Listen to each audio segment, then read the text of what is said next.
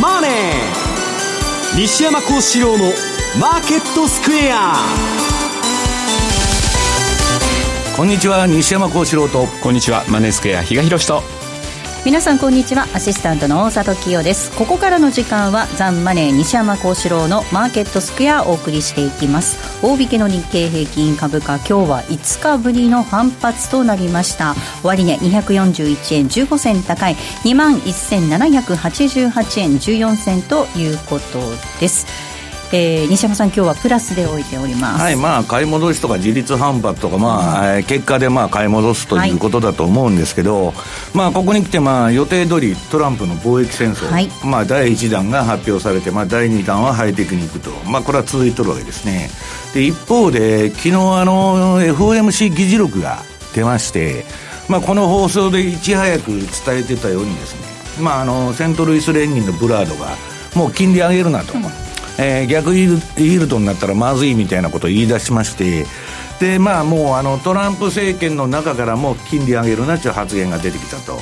でこれでですね問題はまたバブルがもう一発吹き上げてもおかしくないという、うん、その貿易戦争で相場は売りなんだけどまた FRB の方がですね忖度して、えー、金利を上げないって言っとんでこれは相場ややこしくなってきたなと。うん、でまあ、中間選挙年のまあ大統領2年目の選挙サイクルでいうとですね、まあ、この8月の頭ぐらいに、え、天井をつけてで秋に秋というか、まあ、11月半ばに会話が来るというパターンなんですけど、まあ、これでですね昨日私もミーティングしてたんですけど、はい、まあ、ちょっとこの夏から秋までの戦略がややややこしくなってきたなということで、まあ、それをどういうふうに見てるかっていうのを今日の放送で、えー、お伝えしたいんですけど、はい。はい。えー、そして為替ドル円がこの時間110円の7374ということです。比嘉さんこちらドルが上に向いてきたといった動きでしょうか。ドルインデックス見ると下がってますよね。そうなんですね、はい、はい、ということなので、まあ、こちらもイベント通貨で全く動きなし、うん、というか、はい、まあもともと340億ドルっていうのは昨日の USTR の代表からのですねあのまあ、発表でもですね、はい、第1弾やるんだと、うん、しかもそれが何なんですかね。アメリカってあの0時1分とかね霧のいいところで絶対やらないですよね。そういったなんかちょっと中途半端なところがあるんですが、まあ、その発表にトランプも期待すると、はい、まあ、それを見てくれと。でまあおそらくこれ中国の方からも同額のまあ、あの制裁関税を課すというのもまあおいおい出てくるんでしょうけど、うん、そこまではもうある程度市場を織り込んでるのかなという感じですんでまあここからはですね要注意はトランプのつぶやきなのかなという気がしてますけどね。マーケットについてはこの後も西山さんと比嘉さんにたっぷりと解説をしていただきます。この番組は YouTube でも同時配信をしております。え資料もご覧いただきながらお楽しみください。え動画については番組ホームページの方からぜひご覧ください。またえ番組ではリスナーの皆さんからのコメント質問もお待ちしています。投資についての質問など随時受け付けておりますのでこちらもホームページのコメント欄からお願いいたします。ザンマネーはリスナーの皆さんの投資を応援していきます。それではこの後午後4時までお付き合いください。この番組はマネースクエアの提供でお送りします。あの名実況をもう一度。永久保存版実況 CD 白川二郎実況名勝負セレクション。ただいま好評発売中。オグリコールでおなじみ1990年有馬記念をはじめ記憶に残る厳選14レースの実況を完全収録。感動の名場面が鮮やかによみがえります。鈴木よしこさんとのスペシャルトークも収録してお値段は税込2000円。送料が別途かかります。お求めお問い合わせはラジオ日経ネットショップサウンロードまで。ラジオ日経 FX&CFD セミナー。7月14日土曜日大阪梅田で無料セミナーを開催。講師は西山幸四郎さん比嘉博さんほか。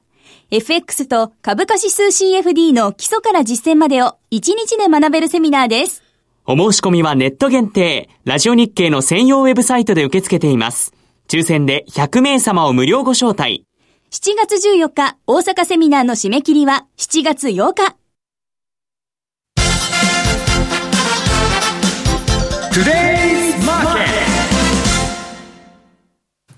トゥデイズマーケットです。まずは今日のマーケットを簡単に振り返っていきます。大引けの日経平均株価、先ほどもお伝えしましたが、5日ぶりの反発となりました。終値241円15銭高い21,788円14銭。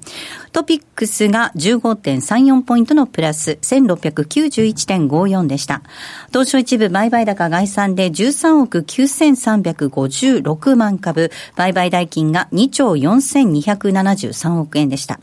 値上がり銘柄数が1684、対して値下がりが362銘柄、一方変わらずが52銘柄となりました。東証一部売買代金のランキング、トップが今日は任天堂でした。2位にトヨタが入っています。3位がソフトバンクグループ、4位にエーザイが入ってきました。そして5位がファーストリテイリング、6位がソニー、7位が村田製作所、以下キーエンス、東京エレクトロン、三菱 UFJ と続いています。トップの任天堂のみ小幅マイナス30円安の34,720円で大引けでした。続いて、えー、為替の動きも確認しておきましょう。ドル円です。えー、この時間110円の7374ということで、先ほどと同水準での推移。ユーロ円が129円の6469です。そしてユーロドルが1.170811あたりでの動きとなっています。えー、ではまず、比嘉さんからマーケットのポイントです。お願いいたします。はい。まあ7月相場入りというのが今週だったんですけれども、はい、まあ対中貿易摩擦を意識してですね、まあそれまでなかなかやはりポジション皆さん取りにくいということで、うんまあ、値動きの乏しい1週間、まあ、あの途中にアメリカの独立記念日とい。うのもあって、市場の休場もあって、ですねなかなか、まあ、ちょっとあの方向感はいまだに出づらい状況が続いていると、まあ、そういう中で、えー、中国、上海株ですね、これがまあ売りトレンドは出てたなと。いうところで、今日のところは一旦まあ、戻し入ってますけれども、まあ、これは、この後以降のですね、トランプさんのつぶやき間で、また、えー、貿易戦争勃発なのかとい。うようなことにならなるのかどうなのかというところ、肝になるかと思うんですが、実は今晩、皆さん多分雇用統計というのをですね、はい、注目してるのかなと、はい、今雇用統計のまあ推移を見ててもですね、ここのところやっぱりアメリカの雇用もしっかりしてますと、まあ、どちらかというともう失業率は過去最低水準と言っていいレベルですし、まあそういう中で平均時給が上がるのかどうなのかというところが、まあ毎回のですね、肝にはなってるんですが、今日実はその同じ時間にですね、アメリカの貿易収支の発表も実は控えてると。貿易収支も出てはい、ここのところ、そのアメリカの貿易収支って、少し減ってきてるんですよ、赤字幅がですね、はい、減ってきてるんですけども、またここで、えー、中国がそのうちどのくらい占めるのかとい。うようなところがですね、出てきたときに、トランプさんがまたつぶやいてくるとですね、うん、来週以降、やっぱりまだまだこれ、えー、対中貿易摩擦、意識しなきゃいけないんじゃないのというところがですね、まあ出てくるのかなというところで、実は私雇用統計より今日貿易収支、こっちの方がですね、ちょっと相場を動かす要因になってくるのかななんていうふうに思ってるのと。なんかね、昨日ファンドとミーティングしたのは、今日の雇用統計ってね、結局失業率ずっと下がってるでしょ。で、それが12か月移動平均と、もう数か月間で、あの、クロスするんじゃないかと言われてるんです。要するに移動平均を、えー、失業率が上がってもし抜いちゃうと、勝って株がドッカーンと来たんです。だから、その12月、うん、雇用統計のデータと12ヶ月、移動平均のチャートをみんなが、ここのところ注目してるんで、ここ数ヶ月が、まあ、要注意と。なるほど、ね、はい。あとは、もうあれです。先ほど西山さんからも言ってた、はい、あの、FOMC 議事録の中でも、はいえー、イールドスプレッドが縮小していることはやっぱり意識しておかなければいけないというのが、まあ、今今日も発表されておりましたので、はい、えっと、10年から2年を引いた表を出して、えー、はい、が準備してますけれども、これがまた、えー、0.3%を割るというようなですね、さらにまた縮小とゼロに近づいてると。いうところもあるので、ちょっとここら辺がですね、また、え、今後のテーマにもなってきてもおかしくないなとえー、いうふうに思う次第なんですが、今日ちょっとですね、ここで7月相場の特徴というのもですね、一応ご紹介しておこうと思ってまして、過去10年、えー、ドル円、ユーロ円、ニューヨークダウ、アメリカの10年債日経225、まあ、星取り表みたいなのをちょっと作ってみましたとい。うやつなんですが、まあ、えっ、ー、と、価値が、まあ、あの、通貨ペアであれば、円安に行きましたね、というのを表してますし、はい、まあ、えー、株式に関しては価値はもちろん上昇と、うん、その、要線ですと。はい、10年債に関しては、価値が、金利が上がったというところを示してるんですが、まあ、過去10年、ニューヨークダウは8勝2敗、はい、アメリカ10年債2勝8敗というのは、逆相関を非常によく表しているなと、はいえー、で、アメリカの10年債が低下すると。いうことを受けて、ドルが弱いんだろうなということで、ドル円のこういうような3勝7敗という数字につながってるのかなというところからすると、ちょっとやっぱり7月って金利低下を意識せざるを得ない。それこそさっき言ってたスプレッドが縮小してるというところにもつながるかと思うんですが、そういう部分では金利低下でややちょっと円高に行きやすいのかなと。ただ、そうは言っても、前回も確かお話したかと思うんですが、最近の、えっ、ー、と、ドルと円とか、いうのは同じ方向に動く、えー、共存してますというのをお伝えしているかと思いますが、その共存がある限りはですね、仮にリスクオフになったとしてもそれほどの値幅は出ないというようなところで言うと、まあ大体4円幅を見とけばいいのかな、118、112ぐらいの間でですね、動くのがまあドル円7月の特徴なのかなみたいに思ってますけどもね。えー、ではですね、お話を伺っていきたいと思います。西山さんです。まあ、一旦イベント通貨ということで、買い戻しといった動きになっているようですね。まあ、貿易戦争はね、もうこれは終わらないですよ。あの、トランプがずっとブラフかけて、うん、まあ、最後はまあ、各、各国と二国間交渉に持っていくと。で、それでどうせ貿易赤字なんか解消するわけないんで、はい、まあ、とどのつまり何年後になるか知りませんけど、うん、トランプがもしあの、8年間大統領やってたらですよ、えー、プラト合意みたいなこともあってもおかしくないと。まあ、アメリカの借金減らすためには、それが一番効果的と。ドルの価値を半分にしたら、アメリカのか、借金も半分になるということなんですけどね。まあ、それはともかく、昨日、まあ、あの、ちょっといくつかのファンドと、まあ、緊急ミーティングみたいのをしてたんですけど、それはあの、FOMC 議事録が出ましてですね、はい、やっぱりあの、権力者の言うことをそのままオウム返しに、まあ、風見鶏のように伝えるブラードが、もう金利上げるなと、いうことを言い出したわけです。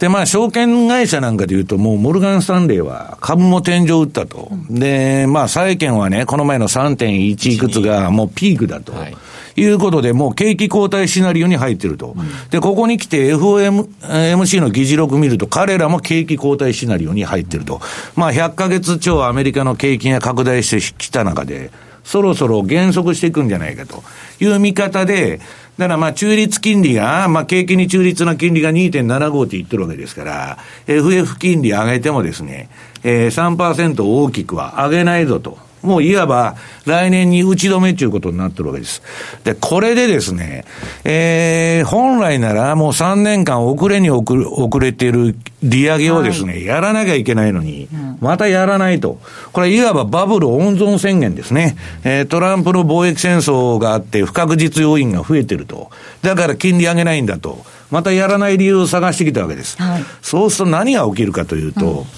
またここで一服してた資産バブルがもう一発爆発する可能性がある。で、今度はインフレもトランプの政策が全てインフレにつながりますから、えー、インフレがその資産バブルとともに進む可能性があると。はい、で、これはですね、目先はいいんですけど、今年の相場にとって。来年が大変になるというファンドはみんな言ってるわけです。要するにインフレになったら中央銀行っていうのはもう打つ手がないと。はい、株が、株が下がっても利下げもできないわ、QE4 もできないと、アメリカは。そういう形になっちゃうんです。で、これは非常にね、微妙なとこに来たなと。トランプの貿易戦争で、えー、景気は下だと。縮小均衡だと、世界経済は。で、今度は FRB は利上げを遅らすということはですね、今度はバブルの延命要因になってるわけです。これのせめぎ合いの相場になるんじゃないかと。だからまあかなり難しいんですけど、まあ私がまあ尊敬するあの、ポール・チューダー・ジョーンズっていうファンドマネージャー、まあチューダーファンドのですね、えー、主催者が言っとるのは、彼は中間選挙後に、えー、株は一回ボーンと戻すだろうと。で、それまではうだうだとした相場じゃないけど。で、まあ、ラリー・ウィリアムズなんかも同じ見方なんですね。今、上げたり下げたりしとるだけと。で、まあ、ちょっと、ただし、夏場というのはね、まあ、ここのところ、まあ、比嘉さんがさっき7月の相場はそんな悪くないと、はい、ニューヨークでは8勝2敗だと。うんさあいいんですけど、8月がどうも良くないと。いうのがありまして、まあ本番は8月じゃないかって言って、まあ、あの、崩れるとしたらですよ、言われとるんですけど、まあ、ちょっとですね、えー、っと、ここで FRB が手綱を、利上げのあれを緩めちゃうと、えー、そのバブルが延命すれば、延命するほどですよ。将来的な負荷は高まって、最後が偉いことになるんじゃないかと。インフレにしちゃったらもう中央銀行アウトですから、それをどういうふうなね、舵取りをしていくのかというのが、えー、非常に、えー、微妙な問題になってる。で、今ね、あの、世界最大のヘッジファンドのあの、レーダリオのブリッジウォーターが、また言い出したんですね。今、1937年度。7年と同じだと。で、1929年に世界大恐慌があって、えー、株が暗黒の木木曜日大暴落したと。うん、で、そっから、わーっといろんな対策をニューディールから何からやりまして、で、もうアメリカの景気盤石だっつって金利上げて、1937年に。あっという間に、えー、ニューヨークダウは半年になっちゃったと。で、そっからアメリカが景気回復に至るのはね、第二次世界大戦。はい、これはまあ国家最大の公共事業である戦争をやって、デフレから抜けていくっていうストーリーがあるんですけど、まあ、今、あの、いわゆる金融危機、リーマンショックと日本で呼ばれとるですね、2008年から10年経ったと。で、また同じようなことになってるんじゃないかというのがレーダーリオの指摘なんですね。で、彼も、今すぐことが起こるって言っとんじゃなくて、2019年が相当やばいだろうと言っとんですね。だから、ここで、その FRB が金利を上げないと当然、えー、株はもう一発バブルしてもおかしくないし、はい、えー、バブルが延命してもおかしくないんですけど、延命すれば 延命するほどですね、うん、インフレの副作用だとか、あと金融政策がもう打てないリスクが高まるということでですね、非常にファンド税も慎重になってるというのがですね、今の、えー、時点のあれなんですね。そもそもでもあれですよね、あの、イールドカーブ、逆イールドになるのも年末から来年頭とかっていうふうに言われてましたけど。あと2回ぐらい上がると、利上げするとですね、逆イールドに今の状況じゃなっちゃうだろうペース早くなりそうで、逆にそこがまた一つ、えっ、ー、と、年内の、あの、相場の反転ポイントになってくるのかなっていう気もしなくもないですよね。うん、それでね、ファンドが言っとるのは、えっ、ー、と、アメリカの金利が上がるのと、逆に上がらなくて、まあ、逆イールドになるのと、どっちが深刻だっつったら、はい、金利上げる方が深刻なんです。とりあえず目先は、えー、逆イールドが発生しても、そこから1年ぐらいずれてドカンとくることが多いんで、まだ延命はできると。ただ、金利が、その長期金利が3%、4%なんていっちゃうと、もうバンディキュースだろうと。ただ、そこで一回調整入れた方が、将来的なバブル崩壊のね、えー、ダメージは少ないだろうと。まあ、どっち選ぶかということなんですね。すねいずれにせよ調整はあるかもしれないと。はい、えー、っと、これね、今変な相場で、うん、なんか相関関係があるようで、各通貨の相関関係がなくなってると。だから、比嘉さんが言うドル高と円高が共存してるとかね、あるいは原油があれだけ上がってんのに、えー、ノルウェークローネとか、カナダとかが上がらないと。ね、えー、資源通貨もめった打ちになっとると。あるいはオセアニ通貨も上がらないと。はい、ね、これは何なんだと。いうのは、まあ、景気も、その拡大のもう末期にあると、景気サイクルの最終局面に来てるっていうことなんですね。相関性の崩壊っていうのは、景気サイクルの末期で必ず起こるんです。で、今、比嘉さんが言ってる逆イールドの問題。短期金利上がって、上がったら長期金利上がるのは当たり前じゃないですか。それが上がらないと。これも相関関係の喪失。もう、そんなにのりしろはないんです。相場に。どっちにしたって。だから、その終わりがいつ来るかはっていうのは誰も予想できない。うん、相場の天井を当てるっていうのは至難の技ですからあれなんですけど、えー、そういう段階に入ってるということを認識しなきゃいけないと。で、ちょっと資料を持ってきてますんで、これはもうさらっとやっちゃうんですけど、えー、っと、これまず人民、えー、っと、上海株ですね。えー、これはもう貿易戦争の煽りを受けてですね、まあ、あのー、全然ずるずるだらだら下げ、下げてまして、えー、今日は上げてるらしいんですけど、でも1%だからまだ売りトレンドは収まってないと思います、え全然売りの流れはまだ変わってないと、冷やしベースで見ても。で、人民元は、これ、中国当局が人民元安の誘導しとるんです。だから、これ、まあ、あのー、株安、通貨安ということで、中国は、中国自体の景気が危ないんじゃないかと、この貿易戦争で。で、その、えー、煽りを、あ、それでですね、今度は原油は上がってんですけど、CRB 指数見てもらいますと、商品の全体の強さを表す。CRB のインデックス見てもらいますと、これは、えー、っと、数勢的に今、下げ方向になってる。商品も下がっちゃった。コモディティも。だから5ドルやニュージーランドも上がらないという図式になったんですね。で、まあ、さらっと見てもらいますと、5ドルのチャート。あとニュージーランド。まあ、ここら辺がめった落ちになったんだけど、とりあえず今、5ドルはまあ、1シグマの中に相場が戻ってきまして、内側に。まあ、トレンドまあ、一服というとこなんですね。で、まあ、こういうふうにですね、もうなんかもう、各市場で、まあ、原油は高いけど CRB は安いとかね。えー、ドルも強くて、えー、なんだっけ、円も強いか、いうわけのわからん相場になってるってことです。まあ、それって結局リスクオフになってるんですよね。結局黒線が崩れるパターンなんで。大きくはね、そういうふうになると。でね、ここのところの相場って非常にあの勉強になるパターンがありまして、はい、次にユーロドルのね、はい、えー、私がまああの順張りに使ってる標準偏差ボラティリティモデル。これ見ると、ユーロっていうのはまあ今あの、ちょっと買いの目が出てきてるんですけど、何のトレンドもなかったわけです。この ADX と標準偏差。このチャートの下段の黄色い線が、えー、ADX。で、青い方が標準偏差。これが両方とも天井を打って下げていく過程の相場の動きをよーく上の見ると、ジグザグジグザグやっとるだけと。だからこの標準偏差と ADX が次に一緒に上がるまでは、えー、レンジ相場なんですね。レンジっていうかランダムのむちゃくちゃなぐちゃぐちゃな相場と。で、ここで相場に参入すると、バズラのいいとこ行くとね、上がってきたから顔が下がってきてから売るやってると、むっちゃくちゃやられる。で、次に、その、なんだっけ、えー、標準偏差ボラティリティとトレンドの判定と。まあ、これドル円のね、えー、ある時のチャートのあれで、13日の標準偏差と26日の標準偏差が出てる。これも、えー、っと、マネースクエアでトラリピやってる人にとっては非常非常に大事なチャートなんですけどね、標準偏差がピークアウトする。ここで、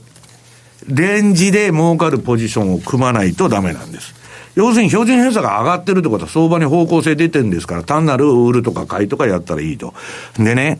相場で皆さん上達しようと思ったら、相場の腕を上げようと思ったら、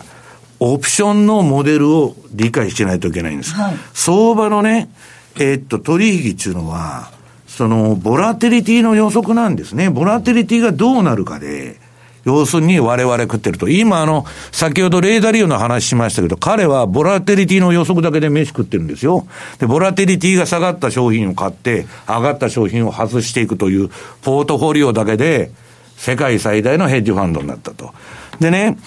とにかく、えー、トレンドがない時に相場に参入するとやられるってことです。はい、売ってやられ、買ってやられになりやすいと、バズラのいいとこ行くと。はい、で、次にね、私の友人がやったらその有馬モデルを使った日経平均の売買シグナルっていうの出てるんですけど、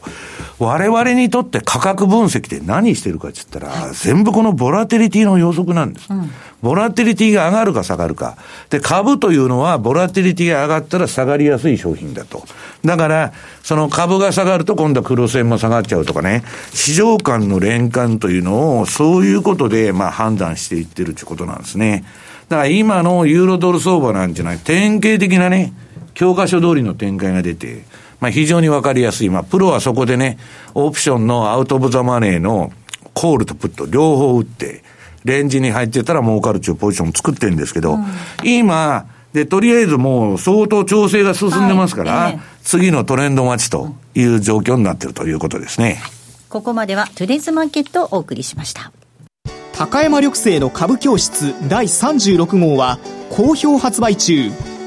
見通しの難しい乱調相場。しかしこんな時こそ、天馬川候補株を絞り込むチャンス。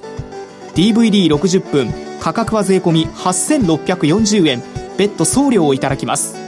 お申し込みは0335954730ラジオ日経通販ショップサウンロードまたはラジオ日経ネットショップサウンロードまでラジオ日経で人気の3番組ラジオ i ニュース私を競馬に連れてって実践 Let's Read the 日経 in English が新動画配信サービス Paravi でもお楽しみいただけるようになりました。番組音声に加え番組収録中の出演者の様子やミニ動画役立つ文字情報などParavi ならではの情報が満載です。ぜひ新動画配信サービス Paravi をご利用ください。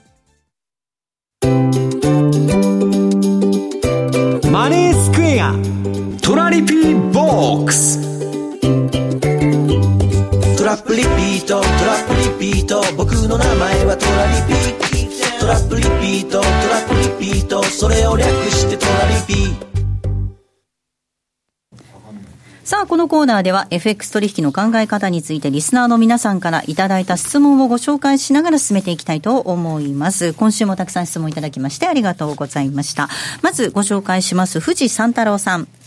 ドルインデックス4時間足三角持ち合いになっています。これはプロのファンドの皆さんもドル高になるのか、ドル安になるのかわからないという意味なのでしょうか。また日経平均株価下落したのにドル円は以前のように円高になりません。ゴールドも下落トレンドのままでリスクオフが続いています。今はリスクオン、リスクオフどちらなんでしょうか？ということです。はい、えー、っとですね、あの、相場を始めた人がまず始めるのはトレンドライン引くっていうのは非常に多いんですね。はい、私もそうだったんですけど、トレンドライン、うん、上値抵抗、下値支持、これを引くと。で、それブレイクした方に乗ると。うん、で、これはですね、まあ我々もファンドのもう、あの、研究結果で、まあ答えが出てるんですけど、うん、えー、っと、トレンドラインのブレイクとか三角持ち絵ブレイクで飯が食える商品はドル円しかないと言われてる。うん、他の商品は三角持ち絵で上抜いたと思ったらまた逆に下来たと。上抜いたと思ったら逆に三角持ち合いで縮まってますから、はい、上抜いたと思ったらまた下抜けちゃったということで非常に騙しが多い。で、非常に騙しが多くて、えー、っと、そのドル円相場のトレンドラインに関してもですね、55日。55日。55日間以上でないとトレンドラインの意味を持たないと言われてるんです。日足で言えば。はい。で、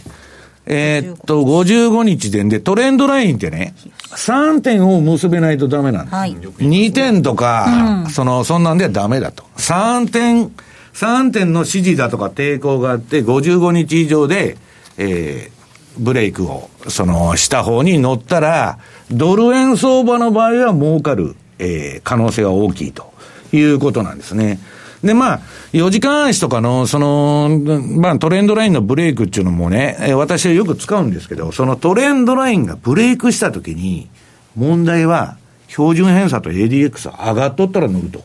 上がっとったら乗ると。その標準、あの、トレンドラインのブレイクだけで、決して乗らないわけですね。で、それは騙しになるかもわからないから、はい、すぐもうダメだったらね、あの、土点でひっくり返しくらいの、えー、相場技術がいるということですね。ボラティリティを見ましょうということですね。はいはいえー、総雲寺和森さんからのメールです、はい、えー、貿易戦争でボラティリティどのようになるんでしょうか？西山先生お世話になっております。貿易戦争始まりました。トランプさんは有言実行制裁はやめない。徹底的に限界までやると確信しています、はい、えー、投資家の関心は通貨でも株式でも商品でも上がろうが下がろうが問題ではなく問題はボラティリティは大きくなるか大きくなるならどの商品か通貨ならどの通貨ペアかということです。私は OG 通貨などは下落方向に大きなボラティリティが発生しそうな予感はありますが、西山さんはどの商品や通貨ペアに大きなボラティリティが発生すると見ていらっしゃいますか？と。まずね、あの、トランプはよく言われるんですけどね、いろんなとこから質問を受ける。株を中間選挙に向けて上げようとしてんじゃないかと。はいええ、彼はね、もともと反ウォール街なんです。ウォール街大嫌い男。うん、要するに自分は鶴橋一本の土建屋から成り上がって不動産王になったと。うん、俺は実業家だと。たくさんの人を雇用して運営してきたと。ウォール街のやつは右のものを左に動かして金儲け取るだけだと。こんなのけしからんというのが彼の根本的な考え方。はい、実業があの大事だと。だから製造業もラストベルトの大事にすると。で、IT 企業が大嫌いなんです。アマゾンとかああいう連中が、寝てる間にネットで儲けてるだけじゃねえかと。ああいうのは嫌いなんですね。そういう、えー、まあ人物であると。んで、反軍産複合体ですから、当然まあオール街も嫌いで、軍産戦争屋も大嫌いと。いうあれなんです。で、今ね、トランプそういう奴らを閣僚に使ってるじゃないかと。軍産のネオコンみたいの。あれ、そのうちクビにするんですよ。彼は自分の嫌なやつをわざと持ってきて、で、過激な政策やらしてですよ。ポンペオとかそんなにもうむちゃくちゃ過激な連中を持ってきて、逆にあまりに過激な発言をするもんで、軍産複合体も引いちゃう、ねうん、こんなことやったら大変じゃないかと。いやいや、待って待って、え今の貿易戦争もそうです。うん、だから、彼は、まあそういうやり方をしてね、今までの既得権をひっくり返していくということをずっとやってるんですね。で、そこのところは一貫してぶれない。で、えー、っと、この前ね、その株が上がってるのに補選も負けとるわけですから、はい、彼はとにかくラストベルトの人たちに訴えかけていくっていうのは、中間選挙に向けてのあれで、でトランプが貿易戦争をやっとっても、ラストベルトの人たちはトランプを今支持してるわけです。で、支持率も、うなぎ登るに上がってる。で、これはね、えー、っと、彼は、まあ、やり方を変えるわけでないだろうし、とにかく次々にネタを出してくる。2、3週間に1回次のネタを送り込んでくるということで、貿易戦争もね、そんな簡単に終わらないと。で、質問何でしたっけ？どの商品通貨がボラティリティ高くなりそう？それはね、あの、ボラティリティということでいくと、一番危ないのは新興国なんです。うん、ところが、今、新興国にとって、えー、グッドニュースなのは、FRB が金利上げないといいんです。アメリカの金利が上がりそうで、これを我々もどうしようかということで、えー、昨日、えー、っと、そのミーティングをしてるわけです。で、えー、っと、私もですね、一部ハイールド債とかそういうものの投資をやってるわけです、まだ。で、それは、そんなあの、日本人がやっとる、その銘柄じゃないんですけどね。はい、あの、このトランプの貿易戦争とか金利の上昇の影響も何も受けてない。で、それでもね、やっぱりちょっと引き上げといこうかっていう話になってるわけです。で、まあ、それはともかくとして、一番やばいのは、ドルの金利上がったら新興国がもうドル建ての借金だらけですから、行かれるっていうのは間違いない。で、今ね、えっと、もうこれやっちゃいますけど、アメリカの金利全然上がっとらんじゃないですか。モルガン・サンレンが3.12でピークアウトしたって言ってるように。で、こんなもんでドル上がるわけないんですよ、皆さん。なんでドル上がってるんです？これはね、私はね、いろんな、あの、ロンドンからシカゴからシンガポールからブローカーに聞いたんですよ。さあ、まずファンドマネーがポジションを今減らして、これは先ほどのレーダー利用の弱気宣言ですよ。はい、リスクパリティファンドっつってね、今の世の中を一斉一斉風靡してみんながレーダー利用の真似して運用しとるんですよ。そいつが弱気に転換したんで、全部ポジションを縮小して、現金比率を上げとるわけです。うん、もう一つは、本国投資法の影響で、アメリカ企業がアメリカに資金戻してる。はい、だから、な、その、えっと、いわば全部ね、え今までの流れの逆回転。うん要するに撤収ですよ。トランプが世界から今撤収してるのと一緒で軍隊を引き上げようと。いうことと一緒で、ファンドマネーも撤収していってるんです。はい、だから、えー、っと、こんなわけのわからない相関関係が崩れるとかね、なんだかがアメリカの金利が上がってないのにドルは強いとかね、わけがわからんというのは、要するに、マネーの縮小というか、アメリカへの里帰り、里帰りなんです。全部リパトリエーションが起こって、ドル高になってると。そうするとね、皆さん注意しなきゃいけないのは、そんな要因のドル高っていうのは実需ではあるんですけど、そんなに長続きしないと、今後金利がもし上がらなくなったら、円高が襲ってくると、いうことも頭に入れとかないといけないということだろうと思うんです。で、私はボラティリティはね、はい、本当はもっと円高になってもおかしくないんだけど、日本はマニプレーションをやってる。株も、えー、為替もいわば国家管理のもとにありますから、そんなにトレンドが出ない。だからドルスイスとかね、えー、ユーロドルの相場はバーっとドル安とかトレンド出ててもドル高とか、はい、ドル円は長続きしないわけです。だから、今今日持ってきたんですけども、資料でやっちゃいますけど、ファンドによっては、ドル円なんていうのはボラテリティが出ないんだと。で、えっと、ドル円と価格帯別出来高っていうこのチャートがあるんですけど、これ見るとですね、この赤いのが、その価格対流体の出来高です。もう、日野さんが言ったような、そのレンジのもうちょっと広めのとこに、ドカーンと溜まって、この、えっ、ー、と、右側の赤いやつ。はい。もうレンジ相場なんですね、基本的に。うん、で、えっ、ー、となじ、じゃあ、ドル円でトレンドフォローしても、えー、ユーロドルやドルスイスほど効果が得られないと。いうことでやっとんのがね、えー、次にドル円週足の ATR チャンネルモデル。これ私の逆張りモデルなんですけど、これ週足で逆張りしてる方がトレンドフォローしてるよりよっぽど儲かるというのがドル円の特徴で、まあ次に日足の ATR チャンネルモデルも出てますけど、えっと、ドル円はですね、レンジで取る中、その、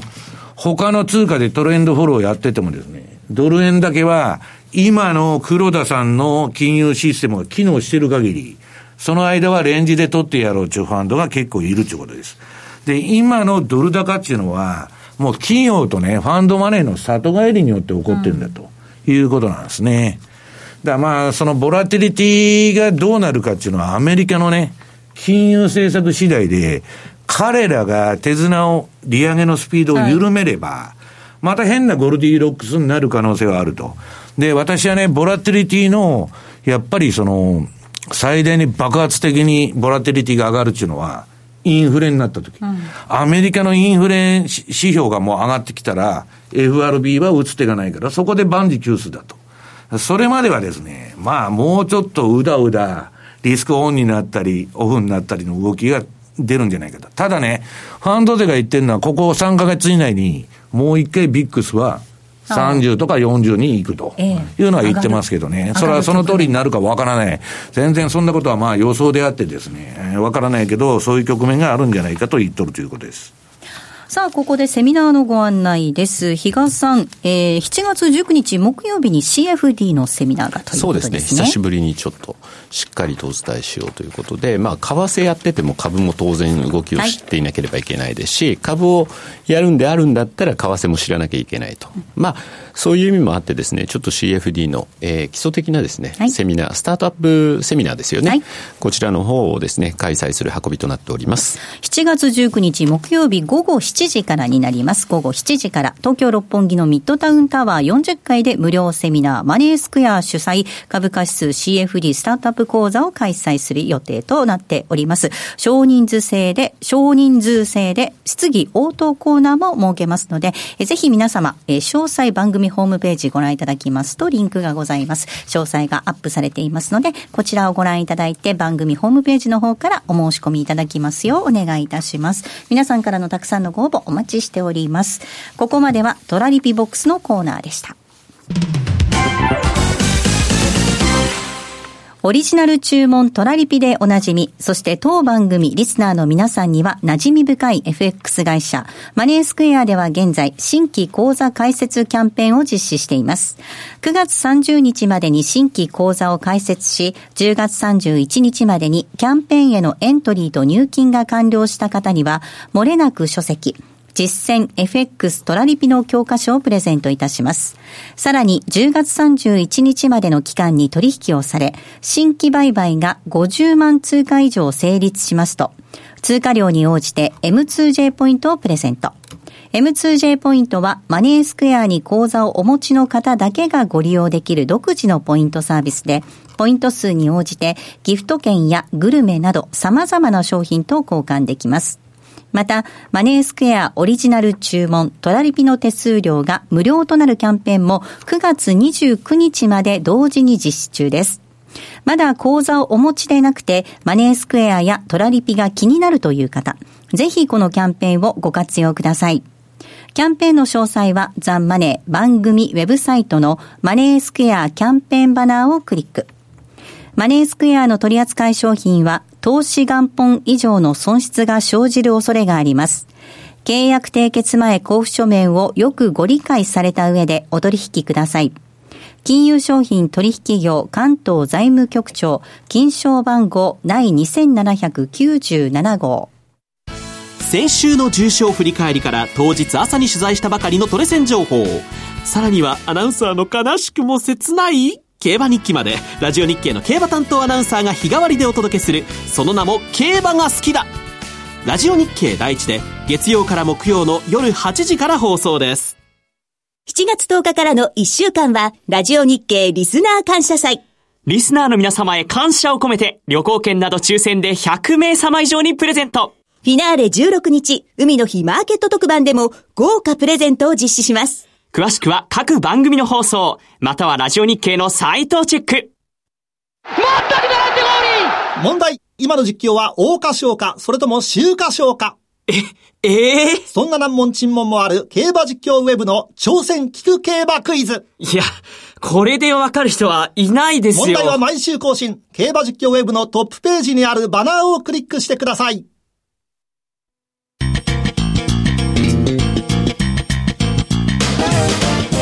西山幸四郎のマーケットスクエアさあ、このコーナーではマーケットの見方について西山さんにいろいろな角度で教えていただきます。今日のテーマ。相関性の崩壊は通常景気サイクルの最終局面に起きるということです。はい、これまあ先ほどから言ってるんですけどね、これまあモルガン・スタンレーのアナリストが、まあそういうことを言って、まああの、2017年の1月から相関関係が崩壊したと。ともう、その景気サイクルの、これはまあ最終局面に入ったなと。うん、で、それがまあどんだけエクステンションするのか、まだ2018年続いてるわけですけど、はい、まあちょっとやばいんじゃないかと。でね、うんと、今、面白いのは、あの、昨日ディレクターに言われたんですけど、はい、まあ、円高株安。で、え、うん、円安株高と、日本の市場でいうと。そうですね。そういう流れがあるんだけど、最近まあ円安になってもあんまり反応しないで、株高にならないで、ね、円高局面だけ反応していると。でね、えー、っと、えー、っと、これ、えっと、日経平均 CFD の冷やし中チャート見てもらうと、日経平均、これあの、ちょっとボラテリティジャンプになりまして、下げてる。売りトレンド出てますね。はい。黄色い売りトレンドが今出てたんですけど、はいえー、次にドル円の方を見てもらうと、何のトレンドもないと。うん、で、なんか横ばいでギザギザギザギザ下に切り上げて、えー、むしろ、えー、円安気味に推移してると。はい、これは一体何なんだと。で、先ほどから言ってるようにもう、何の相関性もない相場になってるわけです。だからよく何見て、えー、これを買おうとかね。ありますね。えー、風が吹いたら桶屋が儲かる式の売買やってる人は、はい、今、ファンド税が特にそうなんですけど、うん、一方で買ったらなんか一方で売っとるっていうのは多いんですけどね、ファンドの運用は。えー、結構トラッキングエラーっていうか、まあ全然相関性が崩れちゃって、めちゃくちゃになってると言っとるんです。でね、えー、っと、次に、えー、っと、この、米国の2年債、10年債、ニューヨークダウの推移と。これは、えー、皆さんね、世の中が正常な経済の状態っていうのは、短期金利より長期金利が高いと、このは当たり前ですよね。えー、で、銀行とか金融機関っていうのは、その長短の金利差の利ザヤで貸し出しして、えー、儲けたり、長短スプレッドで飯を食ってるわけです。それがね、今、あの、先ほど比嘉さんが言ってたように、あの、えー、アメリカの10年国債、2年国債の金利差が0.3%しかないと。割ってるんです。あ割っちゃったと。でね、まあこれどんどんどんどん縮小していって、これはどういうことかって言ったら、通常は長短スプレッドの縮小、まあイールドカーブのフラット化というのは、景気後退の予兆と言われてるわけです。はい、まあ FOMC 議事録も同じようなことを言っとるんですけど、はい、でね、このチャートを見てもらうと、この2年国債の金利が10年を上回った場面が、うん、えー、この2000年の前には、えー、1999年とか、その辺も上回ってたと。はいで、リーマンショックの前も、この黄色いあの四角で囲んだとこは、10年と2年の金利が皆さん逆転してるんですよ。そんなバカなことはないと。で、これ相関関係の喪失なんです、これも。で、今見てると、かなり10年と2年の金利が接近してると。とね、えー、っと、これで、えー、逆転してくるとやばいっつって、そのセントルイス連銀のブラードが言ってんですけどね。私はまだね、大丈夫だと。これ逆転してからすぐ落ちるんじゃなくて、しばらくまあタイムラグもある場合もあるんで、で、むしろね、私たちが心配してるのは、今 FRB が利上げの手綱を緩めれば緩めるほど、後のドッカンがひどくなるんじゃないかと。で、それが今年じゃなくて来年なんじゃないかと。なぜ今年じゃないかってまだインフレになってませんから。で、ここでね、ガソリン価格がもっと上がってくるとか、この貿易戦争だとか、イランの制裁とかね、いろんなことで原油が上がるとか、いろんなコストプッシュ要因が増えてくると、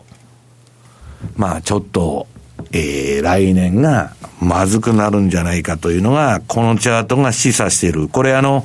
だから黒が2年債の金利、赤が10年債の金利、で、青がニューヨークダウなんですけど、はい、で、ニューヨークダウはね、あの、2000年の時はこれ IT バブル崩壊なんで、ハイテクだけのバブルで、それがナスダックが5000から2000に急落しただけですから、そんな下がってないんですけど、まあどっちにしたってですね、えっ、と、我々は、あと賞味期限をどのくらいかということを考えながら投資しないといけないと。そうするとね、私らの戦略としては、長期投資なんか持ってのほかなんです。な10年、こっからね、買って10年、5年持つぞと。そんなことはしないと。だからトレーディングベースで、もうとにかくトレンドが、売りトレンドであろうが、買いトレンドであろうが、出た局面だけ相場に乗っていくと。いうのが今のところの戦略なんですけどね。いつコップの水が溢れてももうおかしくない状況になっているっていうことですよね。うん、うん。まあだからトランプは、まあ彼はね、本当にあの、彼のやってることっていうのは今までの秩序のね、はい、本当ちゃぶ台返しですから、うん、まあとにかくこれから時間が経つ経てば経つほどですね、賞味期限が縮まってくると。で次にまあ2年債の金利を今見てもらいますと、はい、パッパッパッといきたいと。うわーっと上げてきたんですけど、うんまあ今横ばいになってると。で、これが新興国がちょっと通貨安が止まった原因と。うん、で、とにかく、これからね、何をそのするにしても、アメリカの金利を見とかないといけないということなんです。はい。はい、えここまでは、えー、マーケットスクエアのコーナーをお届けしました。マーケット投資戦略さあ、このコーナーでは、えー、マネースクエアの投資戦略を伺っていきたいと思います。比嘉さんです。はい。まずは来週のポイントというところで言うと、はい、9日、エルドアン大統領が組閣発表すると言われているので、うん、ちょっとこのあたりも気になるかなというのと、11日、えー、カナダ政策決定会合あります。はい、まあ、金利引き上げ織り込まれてるんで、連続的な利上げができるかどうかっていうのが、もう一段上昇するかどうかの鍵。はい、えー、それから11から12日、NATO サミットがあって、その翌週には、16日にはね、米ロ首脳会談があるんで、またちょっと政治的な駆け引きが出てくるのかなというところではあるんですが、基本的に私この、えー、番組出てきてる中ではですね、ずっとカナダドルをしてます。そういう意味ではですね、カナダドルドルのチャートを見ても、まあ先週、お二方から、売りのトレンドじゃないんですか？売りのトレンド終わりましたというようなチャートを今日はご準備してきておりますので、そういう意味では、まだ、えー、82の50、84の50っていうところ、過去、結構6月頭からやってたらですね、これトラリピとしては結構ハマってたというところがあるので、また、えっ、ー、と、来週、利上げ1回は行ったとして、追加の部分っていうのが読み取れなければ、当然その中でですね、またうだうだしたところでですね、えー、トラリピ向きの相場になるんじゃないかなというふうに考えてます。えー、今日は、えー、米ドル、カナダドルのチャート皆さんにご覧いただいております。ドル円なんですが、この時間110円の6061、そしてユーロ円が129円の60銭から70銭ぐらい、そしてユーロドルが1.172427あたりでの動きとなっています。ドルインデックスも結構ちょっと下がってますね、今ね。はい、投資戦略のコーナーお届けしました。ではそろそろお別れなんですが、西山さん、